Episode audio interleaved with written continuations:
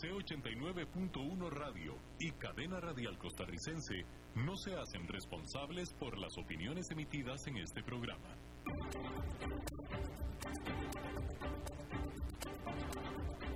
Inicia a las 5 con Alberto Padilla un programa diseñado con el objetivo de llevarte diariamente un tema de actualidad, acompañado siempre de reconocidos editorialistas, de lunes a viernes a las 5 de la tarde por CRC 89.1 Radio, a las 5 con Alberto Padilla.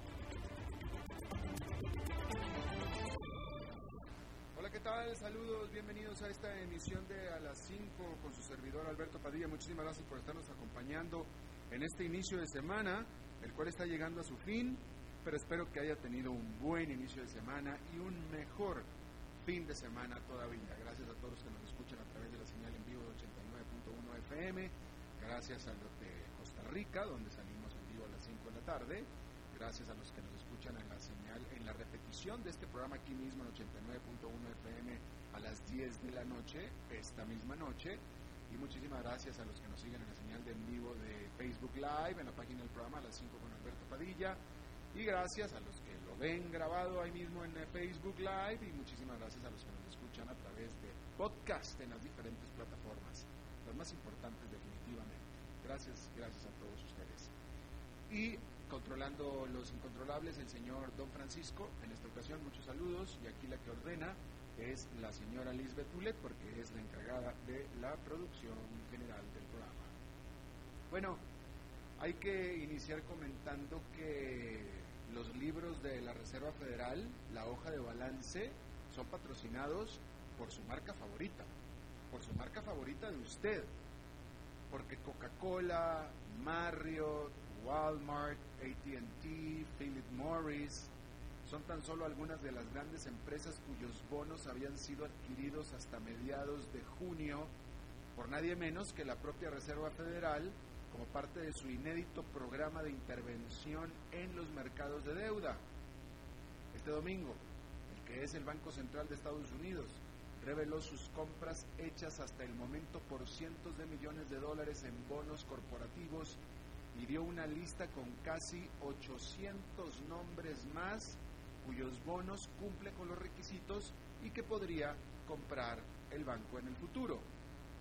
Esta movida de la FED ha sido ampliamente alabada por los inversionistas, pues mantiene fluido el crédito para las empresas y evita o evitó o está evitando un congelamiento que hubiera sido catastrófico como estaba perfilándose que iba a suceder o que estaba sucediendo durante marzo.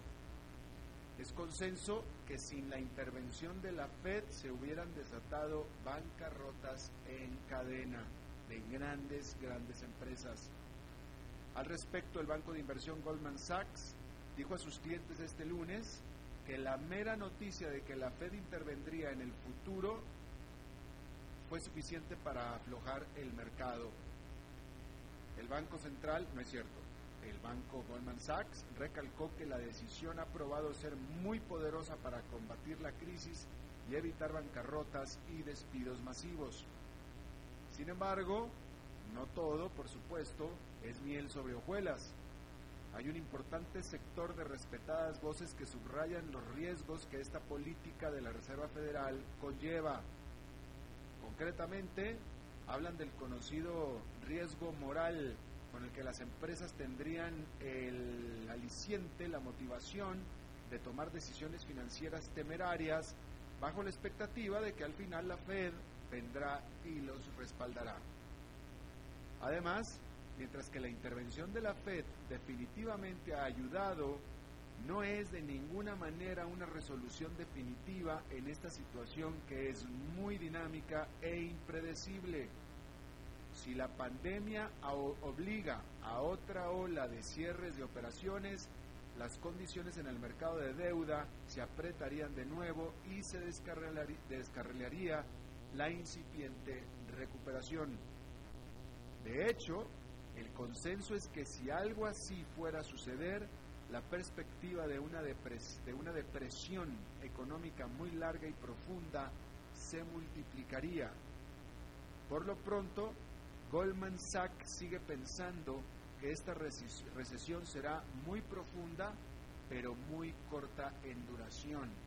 Y ese es el consenso de Wall Street en general, que será una recesión muy profunda, como profunda está siendo, pero que será de corta duración, que es contrario completamente a lo que piensa el Fondo Monetario Internacional, quien piensa que esta será una recesión pues más larga, porque Wall Street está pensando que el segundo semestre, la, mitad de la, segunda mitad, la segunda mitad del año, la cual está ya en curso, será de crecimiento positivo para la economía de Estados Unidos. El Fondo Monetario Internacional no lo ve de esa manera, no, no, no es tan eh, optimista como Wall Street. Hay que decir, por cierto, que este día eh, Jerome Powell volvió de nuevo, Jerome Powell siendo el presidente de la Reserva Federal, la autoridad monetaria más importante de Estados Unidos y del mundo incluso, volvió a advertir acerca de la incertidumbre extraordinaria que hay y sobre la urgencia de controlar el virus. Alguien que sí no es optimista para nada, incluso es sin dar cifras, pero simplemente con el lenguaje sombrío que no ha dejado de utilizar, es precisamente el presidente de la Reserva Federal de Estados Unidos. Él, con todo y lo que está sucediendo, con todo y el rally en Wall Street, con todo y el éxito percibido que ha eh, desatado las acciones que su banco ha hecho, su banco central, con todo y eso, y algunas muestras de que la recesión efectivamente está suavizándose, Powell no ha dejado de lanzar voces, gritar voces de alerta. No se confíen, esto está muy mal, esto no va a estar bien, no se confíen, hay que tener mucho cuidado, no ha dejado de decirlo y lo está diciendo, hoy lo volvió a repetir.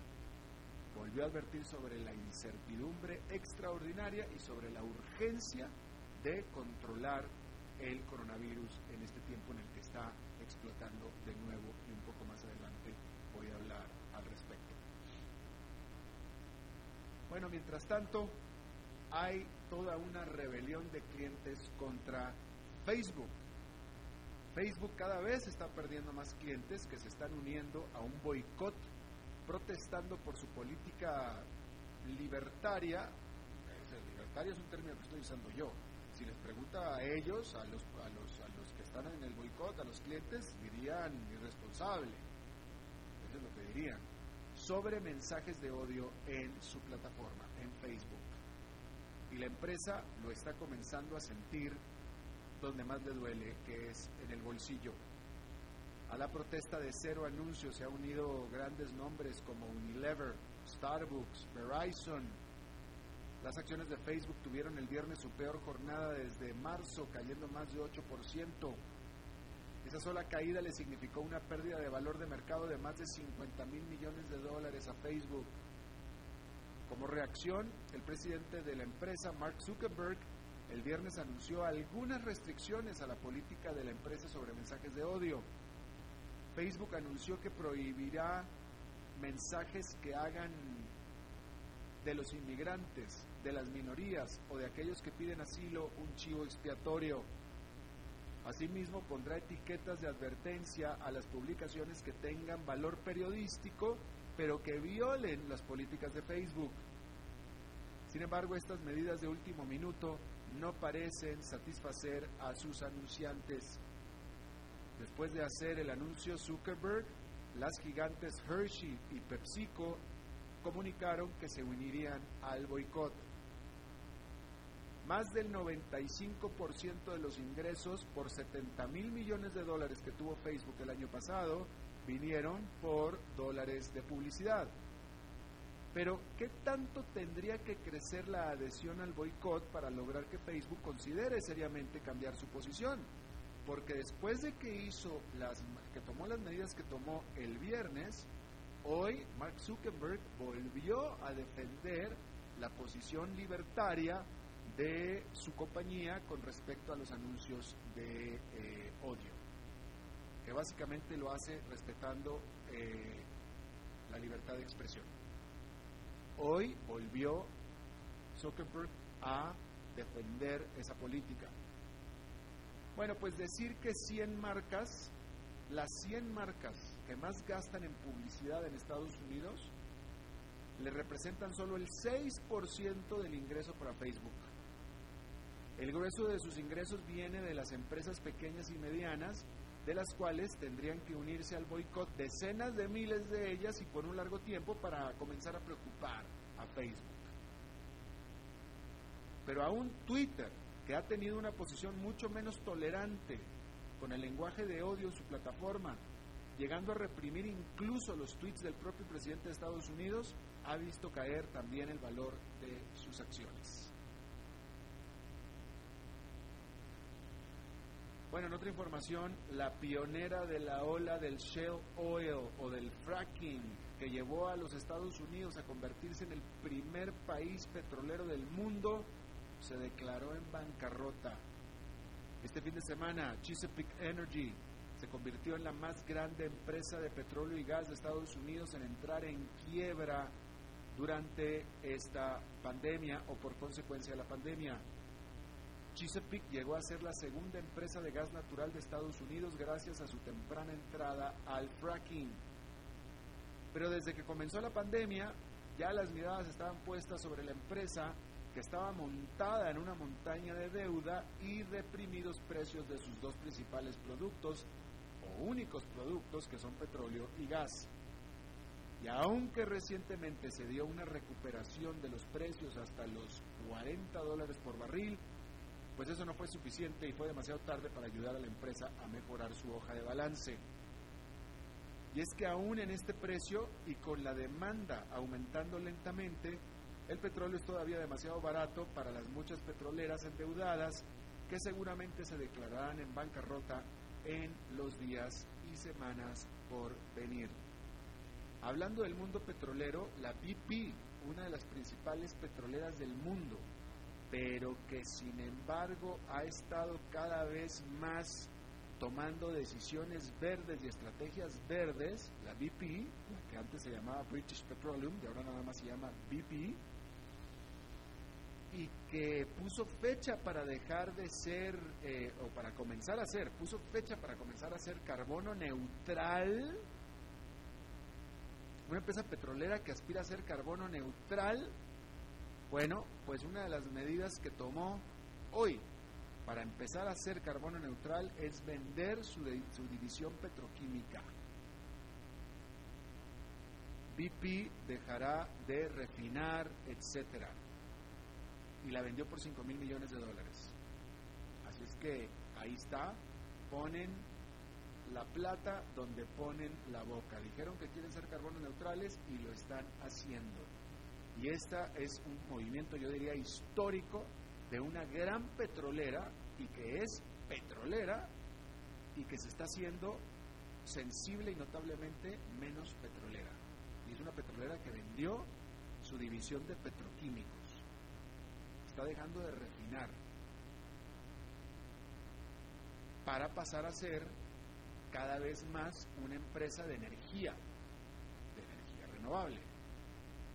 Y en teoría, con esa ambición que tiene BP de llegar a ser cero emisiones, en teoría significa que en algún momento será una será BP empresa de energía renovable. De hecho, desde hace tiempo su logotipo es verde, bueno, pues ahí tiene usted, BP ya, por lo pronto, ya no es una empresa petroquímica más, es una empresa solamente petrolera y de energía renovable y cada vez menos petrolera. Bueno, cambiando de tema, este lunes entraron en vigor en Estados Unidos una nueva serie de controles a las exportaciones diseñada para mantener fuera de las manos de las Fuerzas Armadas chinas tecnología avanzada estadounidense. Las nuevas reglas establecidas por el Departamento del Comercio pone a las exportaciones que se determinan son para uso militar al mismo nivel de alta prioridad para requerir permisos especiales que las que ya existen para exportaciones a Rusia y a Venezuela.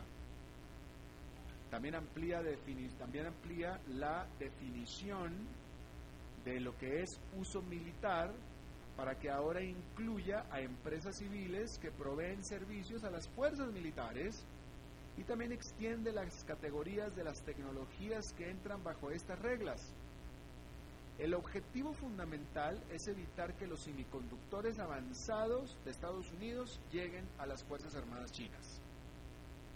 Esto es especialmente difícil de controlar, pues los semiconductores de empresas privadas no militares son incluso más avanzados que los de uso militar. Y los cambios impuestos son justo para resolver este problema. Y afectará particularmente a otro objetivo chino, que es el impedir dar chips a Huawei y también a otras tecnológicas chinas más, que en teoría son proveedores de la Armada China. Y ahí es donde está el meollo del asunto. Bueno, los accionistas de la Nissan tuvieron necesariamente que salir bastante desanimados de su reunión anual este lunes. Nissan, la estrella de la alianza global con la francesa Renault y la más pequeña con Nacional Mitsubishi, reportó su primera pérdida anual desde la gran crisis financiera del 2008 y lo peor es que trató de convencer a sus inversionistas sobre su plan de transformación para dejar atrás el legado de su expresidente. Carlos Ghosn, ¿usted se acuerda de Carlos Ghosn, quien escapó en diciembre de su libertad bajo fianza mientras esperaba juicio? Bajo su dirección de Carlos Ghosn, el buscar volúmenes llevó a grandes descuentos, llevó a mínima generación de nuevos productos y a una reputación dañada y lo peor, una caída en ingresos, que eso es lo que más duele. Ahora Nissan está buscando aumentar sus utilidades, reduciendo capacidad, recortando costos fijos y presentando nuevos modelos. Y dentro de la alianza, Nissan se centrará en sus productos más fuertes en cada mercado regional. El plan podría ayudar a una fraccionada alianza, esta alianza fraccionada, sin embargo, el principal de los problemas, que es una posesión accionaria cruzada que desfavorece al miembro más fuerte, que es Nissan, ese será mucho más difícil de resolver. Bueno, vamos a hablar de la pandemia del coronavirus que este fin de semana sobrepasó dos terribles marcas durante el fin de semana se alcanzaron los 10 millones de infectados y también se alcanzó el medio millón de fallecidos. Más de la quinta parte de estos fallecidos sucedieron en Estados Unidos o han sucedido en Estados Unidos. La marca se da en el momento en el que las infecciones en Estados Unidos están en crecimiento en todos los estados de la Unión Americana, excepto el diminuto Rhode Island y Connecticut se están reportando al menos 40.000 infecciones diarias lideradas por Texas y Florida. En el caso de la Florida ya está empezando a afectar al principal componente de ese estado, al principal componente de la población o componente poblacional de ese estado, y que es la víctima más letal del coronavirus, que son las personas de la tercera edad. Florida está lleno de personas de la tercera edad de todos Estados Unidos que llegan ahí a vivir el retiro y ya está empezando a atacarlos a ellos. Este último, Florida y otros estados más volvieron a ordenar el cierre de bares, restaurantes y playas para contener la propagación del coronavirus. Por su parte, la diferencia del presidente Donald Trump, el vicepresidente Mike Pence canceló su presencia en eventos de campaña ya apareció en público el domingo usando mascarilla, visitando un centro médico en Texas y conminó a los estadounidenses a hacer lo mismo. Este lunes vamos a hablar de las cifras del coronavirus. Este lunes Estados Unidos hasta esta hora está reportando 41 mil infectados. Ayer reportó 40 mil, antier reportó 43 mil. Brasil antier reportó 36 mil Ayer 29 mil, hoy lleva 23 mil. Esas son las cifras del coronavirus en este momento. Total de casos Estados Unidos 2.678.000.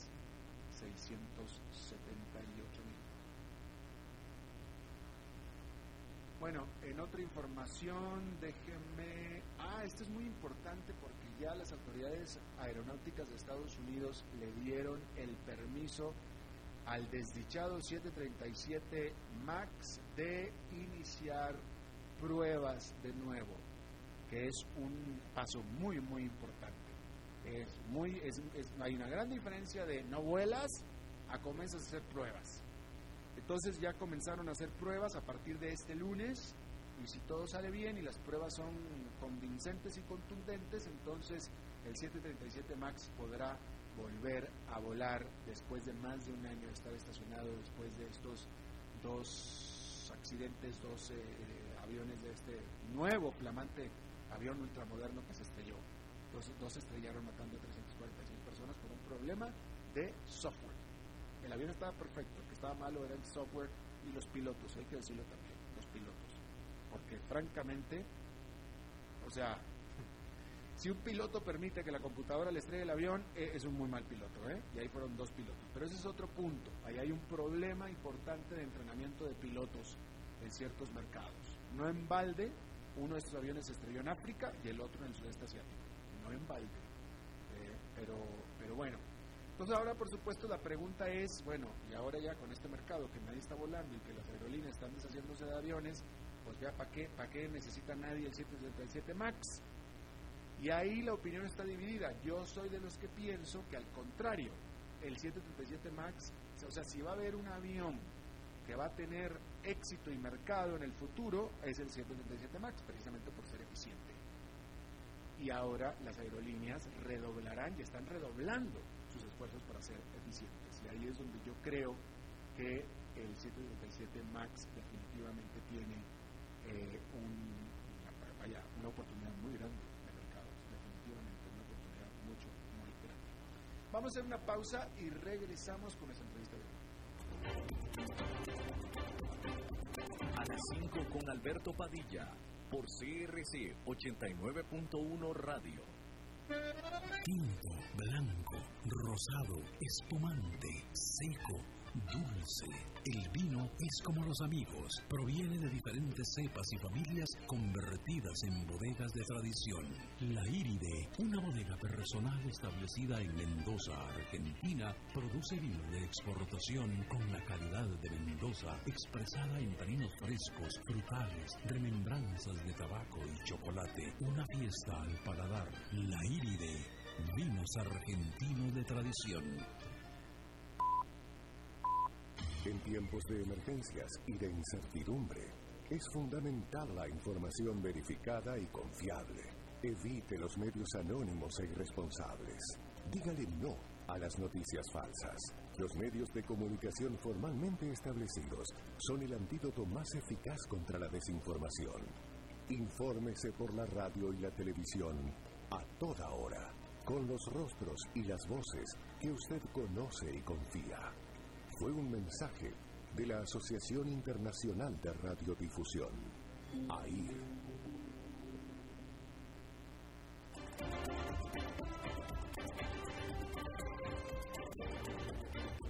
Seguimos escuchando a las 5 con Alberto Padilla.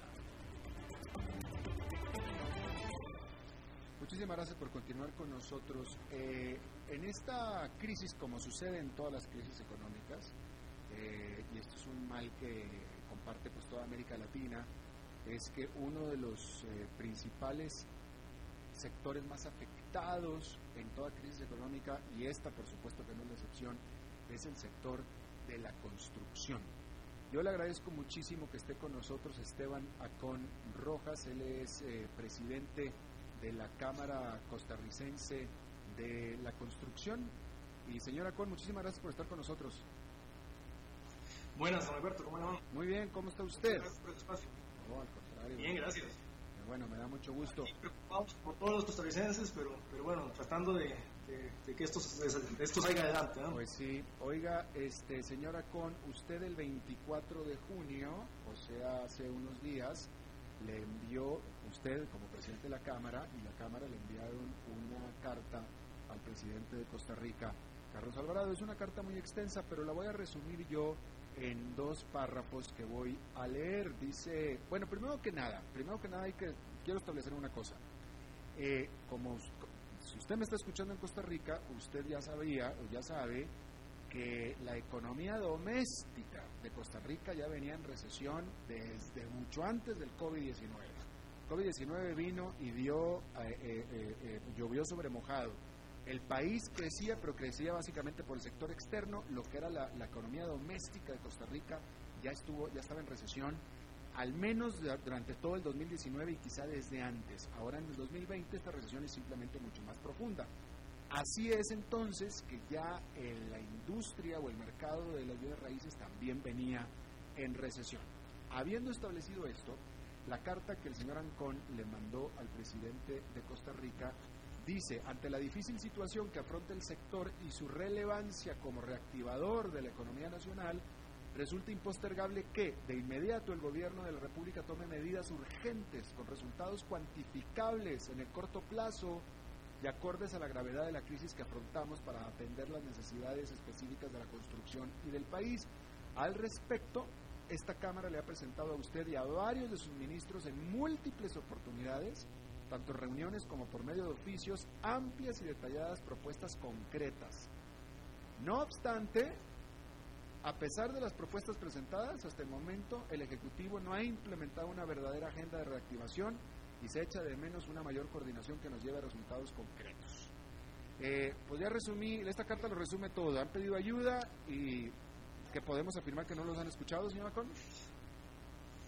Correcto. Eh, para poniendo un poquito más en contexto, efectivamente la crisis económica de Costa Rica viene desde antes de COVID y en el sector construcción empezó incluso desde finales de 2018. En este momento llevamos más de 17 meses consecutivos con de crecimiento constante del índice mensual de actividad económica. Y en 2019 fuimos de las actividades más golpeadas, decreciendo un 10.7% de acuerdo a los datos del Banco Central. De manera que, que sí, desde 2019 venimos solicitando del gobierno una agenda clara de reactivación, tanto para el sector como, como para Costa Rica, ya que el sector construcción es un sector de grandes encadenamientos incentivando el sector construcción, incentivamos el comercio, la industria, el transporte, etcétera. Un montón de industrias conexas que, producen empleo, que es lo que más, más preocupación nos causa en este momento. Con la llegada del COVID, eh, simplemente eh, logramos continuar con las construcciones que venían en proceso. Sin embargo, las construcciones que estaban por comenzar durante este, este año 2020 se frenaron y las construcciones que, que, se van terminando no tienen nada que las sustituya. De manera que están obligando a las empresas a, despedir a su personal, personal que es eh, un personal que no puede desempeñarse en otra labor, normalmente son el personal de construcción labora siempre constructoras pasando de una construcción a otra y no hay esta, esta nueva construcción que los pueda eh, recibir. De manera que sí es muy preocupante no se ve una agenda clara de reactivación por parte del gobierno, que es lo que hemos eh, solicitado en, innumerables ocasiones. Claro. Eh, cuando hablamos de construcción, señora Con, ¿estamos hablando de todo tipo de construcción, vivienda, comercial, etcétera? Correcto.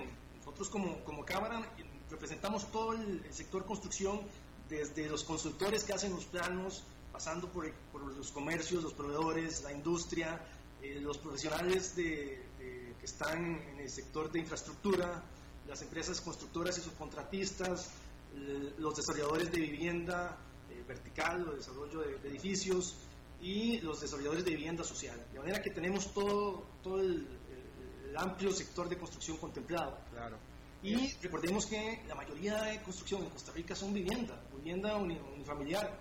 De manera que, que en este momento eh, todos estamos sufriendo por igual desde aquellos empleos, aquellas personas que trabajan en la construcción de una casa pequeña, que cuando se termina la casa están quedando desempleados hasta la construcción más grande que, hay en este momento. Claro.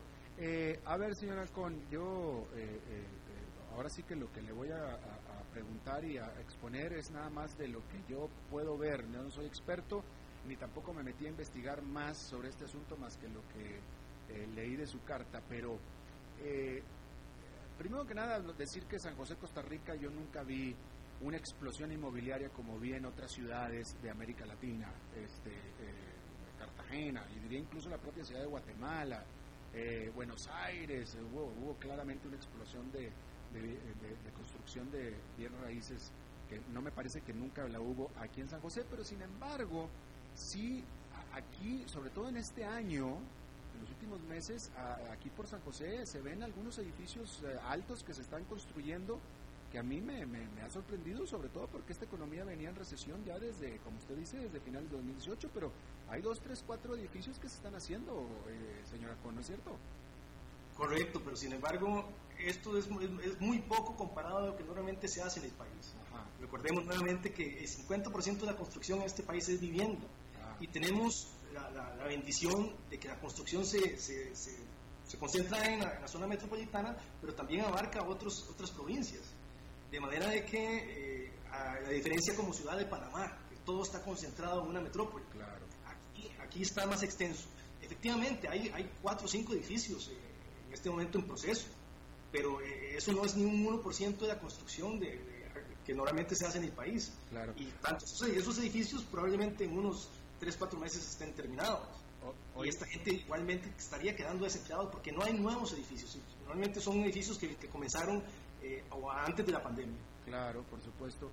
Eh, ahora, tomando en cuenta que la solución final a los problemas de la industria de la construcción es que este país comience a crecer, o sea, esa es la solución final, ¿no? Este, eh, ¿Qué ayuda en particular o qué propuesta en particular es la que ustedes le tienen al gobierno de este país, al presidente? Bueno, lo, principal, la construcción vive de la confianza. Tenemos que tener confianza en qué es lo que vamos a hacer y tener un norte claro. De manera que tiene que haber una agenda de reactivación que pase más allá de los títulos, sino que, que se tenga claro los detalles de la ejecución del plan, quién es el responsable y cuáles son las fechas de implementación. Eh, dentro de las propuestas que hemos hecho, por ejemplo, es incentivos para que aquellos proyectos que estaban por comenzar se animen a construir, que, que, que, asuman el riesgo que conlleva empezar una construcción en este momento, ya que habrá un incentivo a la par. En este momento, ¿Qué tras que está mal, el primero de julio comienza a regir el 4% de impuesto de valor agregado sobre los servicios de construcción. De manera que eh, eso no bien es un desincentivo si, podemos postergar esta entrada en vigencia de ese 4%, algunos, algunos proyectos podrían comenzarse de inmediato. Eh, de la mano con, el tema de la postergación del, IVA está el recuperar la gradualidad del transitorio 5 de la ley de fortalecimiento fiscal. Esta ley, desde, desde hace 10 años, nosotros fuimos de las primeras cámaras que dijimos la situación de, fiscal de Costa Rica es seria, si, si se van a tener que tener más impuestos, bueno, hagámoslo en forma gradual. Resulta que Hacienda lo malinterpretó y lo limitó a aquellos proyectos de construcción que entraban al Colegio Federal de Ingenieros Arquitectos antes del 30 de septiembre del año pasado. De manera que aquellos proyectos que no entraron hoy están pagando el 13% y eh, eso encarece cualquier construcción en, aproximadamente un 9-10%. Bueno, si recuperamos esa gradualidad para todos los, los, proyectos de construcción, independientemente de cuándo entren al colegio, eso es un incentivo para, para que se construya y para retomar esa confianza. ¿Qué tipo, de, ¿qué tipo de proyectos son los que estaban a punto de iniciar o que están ya listos para iniciar, pero que no tienen los incentivos? Hay de todos los tamaños, desde, desde costarricense que estaba por remodelar su casa, que ya tenía listos los planos, inclusive hasta el financiamiento para construir su casa. Eh, eh, ese es uno de los posibles proyectos que pueden comenzar, hasta proyectos mucho más, más, más grandes de, desarrolladores muy fuertes y serios que simplemente, eh, precisamente ante el COVID, ante la incertidumbre que generaba el COVID, decidieron posponer sus planes. Hay mucha inversión extranjera, ahora que, bueno, sacándole provecho al buen manejo de la parte sanitaria del país, mucha de inversión extranjera podría volver los ojos al país y venirse para acá. Ya se ha dicho que, a nivel internacional muchas empresas de Estados Unidos quieren eh, abandonar China e irse más cerca de Estados Unidos. Bueno, eso es una oportunidad que tenemos que contemplar, pero tenemos que dar incentivos a la gente para que vuelva sus ojos a Costa Rica. Claro. Eh, señora Con, dígame una cosa. Eh, estábamos hablando de estos edificios que se están construyendo por San José. Al menos hay, no sé, unos tres, cuatro edificios altos, rascacielos para eh, en la escala de, Costa Rica, de oficinas. Pregunta, eh, ¿usted no le pareciera a usted que ahora con esta nueva realidad que va a traer el COVID, con la gente ya trabajando desde casa, con el distanciamiento social, etcétera, eh, ya en el futuro, como lo conocemos el futuro, lo que podemos ver, ya los edificios y oficinas ya parecieran como que van a ser obsoletos, ¿no? El, COVID va a transformar el sector inmobiliario. Todavía no sabemos exactamente cuál va a ser el alcance de ese cambio. Pero sí, efectivamente va, va, a transformar la parte de oficinas, va a transformar la parte de vivienda, ya que el teletrabajo va a ser algo común en los diferentes eh, sitios de vivienda. Sin embargo, las oficinas siempre se van a, a, utilizar para aquellas precisamente inversión extranjera que quiere poner su casa matriz, tiene que tener un espacio en común, aunque, aunque sus empleados teletrabajen. Eh, y no solamente en Costa Rica, sino a nivel mundial.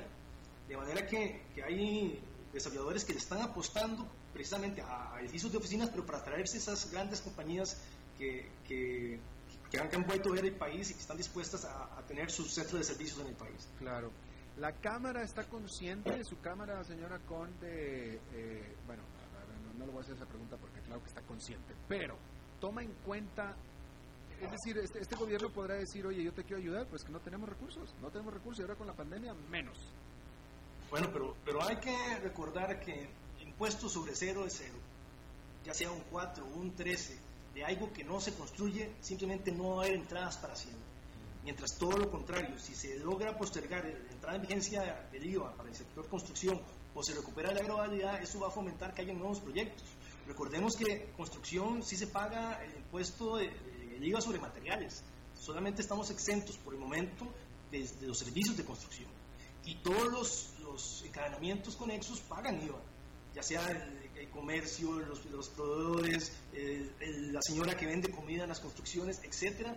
Ahí hay todo un encadenamiento que va a beneficiar a Hacienda. Todo lo contrario, si, si fomentamos la construcción, va a haber informalidad, va a haber gente que dice, mejor me salgo de la formalidad, no pago caja de seguro social, no pago impuestos y eso solamente repercusiones negativas va a tener para el país. Eh, ¿dónde, ¿Dónde te parece, señora Con, una cosa que a mí me, me, llama mucho la atención de Costa Rica, en este caso Costa Rica, pero lo mismo en cualquier otro país de América Central, que son países tan pequeñitos, que el acceso al presidente y a los ministros es práctico, es, es, es, o sea, yo estoy seguro que tú como presidente de la Cámara tienes acceso directo con el ministro de Hacienda, el último y el penúltimo y el que sigue, y el presidente de la República también. Yo mismo he estado aquí con el presidente de la República y yo lo veo a él con ganas de hacer las cosas, muy abierto, muy, muy, muy centrado. No me parece que sea necesariamente ninguna ayatola ni nada de eso. Eh, habiendo dicho todo esto, ¿dónde te parece que está el problema? O sea, ¿por qué si tú has estado tocando la puerta tanto, dónde está el problema? Y, y todo el mundo dice que quiere ayudar, ¿dónde está el problema? Bueno, es difícil decirlo. Efectivamente tenemos muy buena comunicación con los ministros, eh, con la primera dama, eh, no tanto con, con, el presidente, pero sí tuvimos una reunión a inicios del año, precisamente antes de COVID, para hablar de temas de reactivación. El problema es que no hay una agenda clara, donde se tomen en cuenta las propuestas de los empresarios, y lo que andamos buscando es fomentar el empleo en el país. Al final, todos los costarricenses dependemos de un salario, y eh, la única manera de que tengamos un salario es que tengamos empleo. Y eso se hace a través de las empresas privadas, que son los que dan el 87% del empleo en este país. Eh, yo creo que es cosa de que tengan las prioridades claras, que las pongan en el papel o que tomen eh, las, las, diferentes ideas de, las diferentes cámaras. Hay muchísimas ideas muy valiosas que simplemente las han dejado de lado por, por, por, eh, retomar la parte sanitaria que, hay que reconocerlo, lo han hecho bastante bien la parte del Ministro de Salud y de la Caja de Seguro Social, pero han dejado totalmente de lado la parte económica. Por, eh, por cierto, ya para terminar, eh, eh, ¿el COVID-19 ha atacado algunos de los proyectos de construcción importantes del país en este momento? Sí hay, sí hay casos, pero desde, desde, que se inició el COVID, desde la Cámara impulsamos lo que son los protocolos en el sector construcción de manera que eh, ya, ya, incluso tenemos un protocolo de construcción a nivel país aprobado por el Ministerio de Salud y el Ministerio de Vivienda, y este sí que viene, se viene implementando. De manera que sí han habido casos aislados, pero se han eh, eh, retomado muy, muy rápidamente, aplicando estrictos controles, entrevistas a la gente que estuvo en contacto con, con el caso positivo, aislando completamente a, a, las personas que estuvieran en contacto y metiéndola en cuarentena por orden sanitaria de manera que, gracias a estos protocolos que se vienen implementando, realmente no ha habido mucha afectación, incluso con esta segunda ola que tenemos de, pandemia actualmente. Sin embargo, no nos podemos descuidar, estamos haciendo un llamado fuerte a todos nuestros asociados para mantener estos estrictos protocolos y tratar de, ver cómo concientizamos a, nuestros trabajadores de que se cuiden también en sus casas. Nosotros podemos cuidarlos en las, diferentes eh, eh, trabajos, sin embargo, una vez que salen de trabajo, es responsabilidad de cada uno cuidarse en, los buses, en, sus barrios, en las diferentes eh, zonas donde, donde están durante fines de semana, eh, porque si no, eh, si no nos cuidamos todos, puede ser que sí, esta segunda ola nos golpee. ¿No ha habido algún cierre, clausura de obra importante por causa de la pandemia? Cuando se presentaron algunos casos, las mismas constructoras inclusive cerraron sus proyectos por algunos días, mientras se, precisamente se aplicaban los protocolos de desinfección.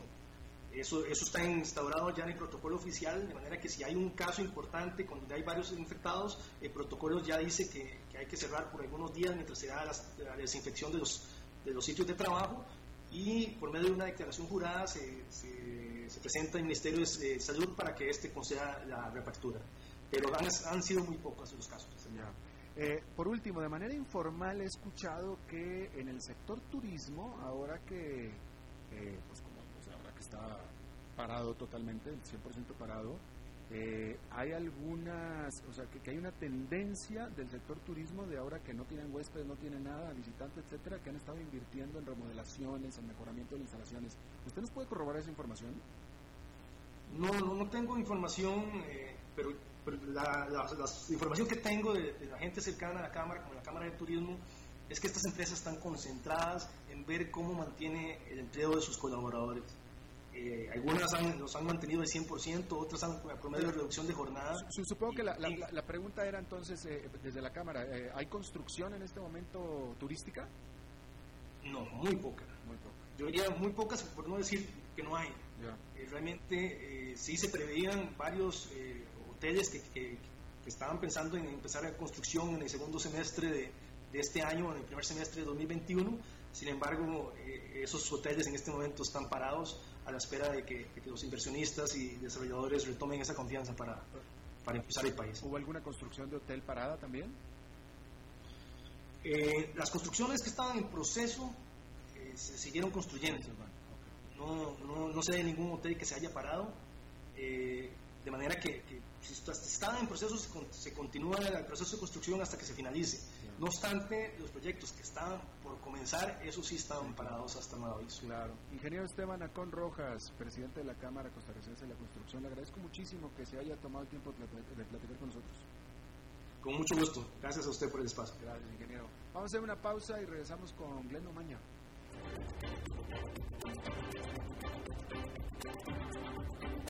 A las 5 con Alberto Padilla, por CRC 89.1 Radio.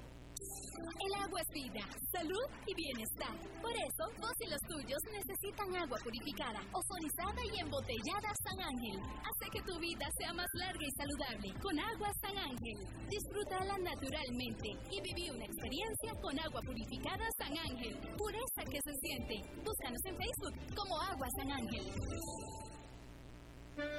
Tinto, blanco, rosado, espumante, seco, dulce el vino es como los amigos, proviene de diferentes cepas y familias convertidas en bodegas de tradición. La Iride, una bodega personal establecida en Mendoza, Argentina, produce vino de exportación con la calidad de Mendoza, expresada en taninos frescos, frutales, remembranzas de tabaco y chocolate. Una fiesta al paladar. La Iride, vinos argentinos de tradición.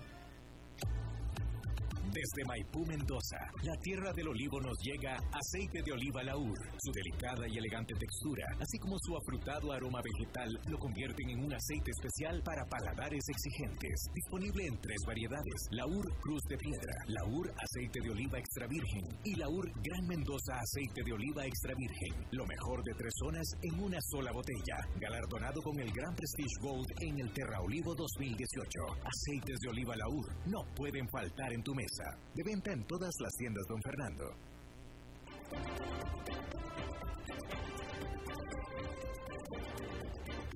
Seguimos escuchando a las 5 con Alberto Padilla. Bueno, es lunes y los lunes son de Glenda Umaña. Glenda, ¿cómo estás? ¿Cómo estás, Alberto? Un gusto saludarte. Pues aquí estoy leyendo eh, la noticia de que la Nación ha tenido al 20% de su planilla, entre ellos, pues parte también del grupo de periodistas, un grupo de periodistas, aproximadamente 17 personas que trabajan o pues trabajaban eh, directa o indirectamente en lo que es la redacción. Vemos eh, a diferentes medios de comunicación, tanto nacionales como internacionales, eh, que han sido golpeados también como muchas otras empresas por esta pandemia. Y pues lo deja uno un poco o bastante triste, ¿no? Es parte de los desafíos y en especial en este momento que realmente se necesitan buenos periodistas, que el mundo necesita toda esa información y contextualización Así que son desafíos para todos, inclusive eh, Alberto para nuestro gremio, donde es necesario, yo creo, ponernos creativos, unirnos y, buscar pues nuevas fuentes de, financiamiento, ¿no? Para seguir operando eh, en muchos casos, no en todos, mientras por lo menos en algún momento pues se retoma eh, el ingreso por publicidad tradicional, ¿no? Que es lo que generalmente pues eh, es la fuente de, donde se toman los presupuestos. Pero bueno, nuestro abrazo eh, grande para este gremio, para, para estos queridos colegas como nosotros eh, que se han quedado sin trabajo paralelamente también internacionalmente. Me enteré por ti de pues que el edificio, la sede principal de CNN a nivel mundial, que es aquí en Atlanta, donde estamos en este momento, eh, será vendida o aparentemente ya fue vendida, pero no han dicho el precio. Eh, Warner Media, dueño de CNN, y muchos de ustedes que quizá en algún momento pasaron por Atlanta, pues saben que esas son las tres letras rojas, Alberto, donde trabajamos nosotros en este edificio, pues un edificio bastante, yo diría, moderno y, la verdad que era un gusto entrar ahí. En fin, es parte de, todas las eh, evoluciones y, y, los impactos, ¿no?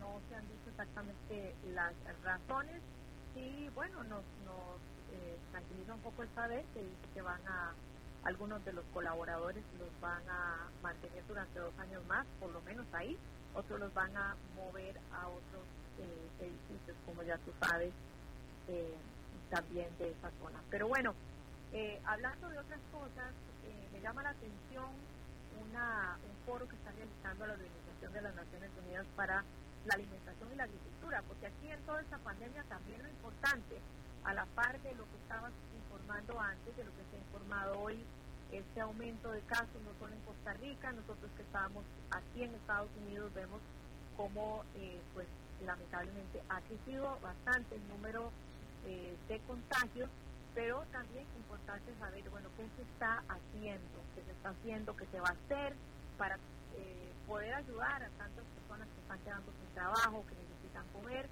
Y me llama la atención, y, y te lo, te lo eh, comunico, se los transmito a ustedes las tres medidas, dice para que los supermercados, para los que los supermercados ayuden en tiempos de pandemia, porque obviamente a la par de la reducción de ingresos de gran parte de la población, pues hay otros, hay otros que eh, dichosamente eh, pues han aumentado sus ingresos, han, aumentado su trabajo, ¿verdad? Todo lo que tiene que ver obviamente con la limpieza principalmente. Pero lo que eh, propone la Organización de las Naciones Unidas para la Alimentación y Agricultura a los supermercados son tres medidas. Dice ayudar a inyectar liquidez a los proveedores, sobre todo a los micros y medianas empresas, ayudar a los bancos de alimentos y otras organizaciones de la sociedad civil para que puedan distribuir más comida. En Costa Rica yo veo que hay muchas organizaciones que han surgido espontáneamente, Alberto, para poder ayudar a las personas que en este momento no tienen plata para comprar la comida. Y ayudar, también propone, ayudar a que en las poblaciones pobres o vulnerables los precios se ofrezcan un poco más baratos para ayudar a la economía de esas familias Ojalá, ojalá, Alberto, que esto de verdad se pueda llevar eh, a la práctica. Y bueno, me quería referir un poquito también, no sé si tenemos tiempo, a ese, nosotros estamos acá en Atlanta brevemente, al aumento de, casos, que como tú hablabas, eh, realmente más de 40 mil en un día, 47 mil aquí en Estados Unidos, parte de los estados eh, de mayor aumento de contagios, Florida, eh, Texas, eh, Arizona, Carolina del Sur, y mucho tiene que ver, dicen los expertos, porque yo en un momento, Alberto, pensé, bueno, que han aumentado también el número de pruebas que se realizan de cierta manera, pero sí han aumentado las hospitalizaciones, por ejemplo, en el, en el hospital Pittman, en un día eran tres, al día siguiente habían 40 hospitalizaciones, eh, por un momento yo dije, bueno, en abril, Alberto, había un promedio de 2.200 muertos al día en algún momento, en este momento son unos 600 en todo Estados Unidos, entonces uno dice, bueno, por lo menos por ahí las cifras tienden a bajar. Pero el problema, según los expertos, es que se está dando más contagio principalmente en la población entre los 20 y los 30. Es decir, son los que están teniendo menos cuidado, están cansados, dicen, bueno, preferimos estar saliendo. Sin embargo, ¿qué sucede? Bueno, ellos eh, a su vez están contacto con otras personas que tienen un mayor riesgo y es ahí donde ocurre el problema. En algunos estados, eh, los expertos están diciendo que es necesario que los gobernadores pues exijan el uso obligatorio de mascarilla. Aquí en Atlanta, el gobernador acaba de decir que no, que pues va a hacer una, un recorrido por el Estado, pero que no va a obligar, que no pues, va a hacer el pedido, pero no va a obligar. El asunto también, Alberto, es que, como muchos de ustedes saben, esta semana eh, se realizan las celebraciones de la independencia, las fiestas patrias del 4 de julio, ¿verdad? Entonces, pues a pesar de que muchas actividades están canceladas, vemos, por ejemplo, en las marcas también como muchas personas simplemente han asistido sin ningún tipo de mascarilla. Alberto. Sí, así es, este, Glenda, muchísimas gracias. Eh, efectivamente hemos estado siguiendo con preocupación y con tristeza la explosión, porque es una explosión de casos que se está dando en todo Estados Unidos, precisamente, y Georgia no es la excepción. Así es. Pero bueno, no, no quiero dejar de terminar como con esta para todos de temor, porque eso no vale la pena. O sea, que todos hagamos lo que tenemos que hacer, eh, lo que está en nuestras manos. No, lo que no está en nuestras manos no podemos vivir en ese agobio, ¿no?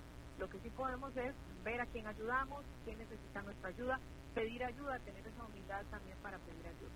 Muchísimas gracias, Glenda Maña, como todos los lunes. Un abrazo. Igualmente para ti. Bueno, eso es todo lo que tenemos por esta emisión de A las 5 con su servidor Alberto Padilla. Muchísimas gracias por habernos acompañado.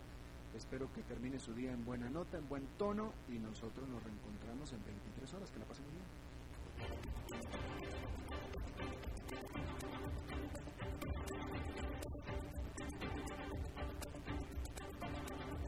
Concluye a las 5 con Alberto Padilla.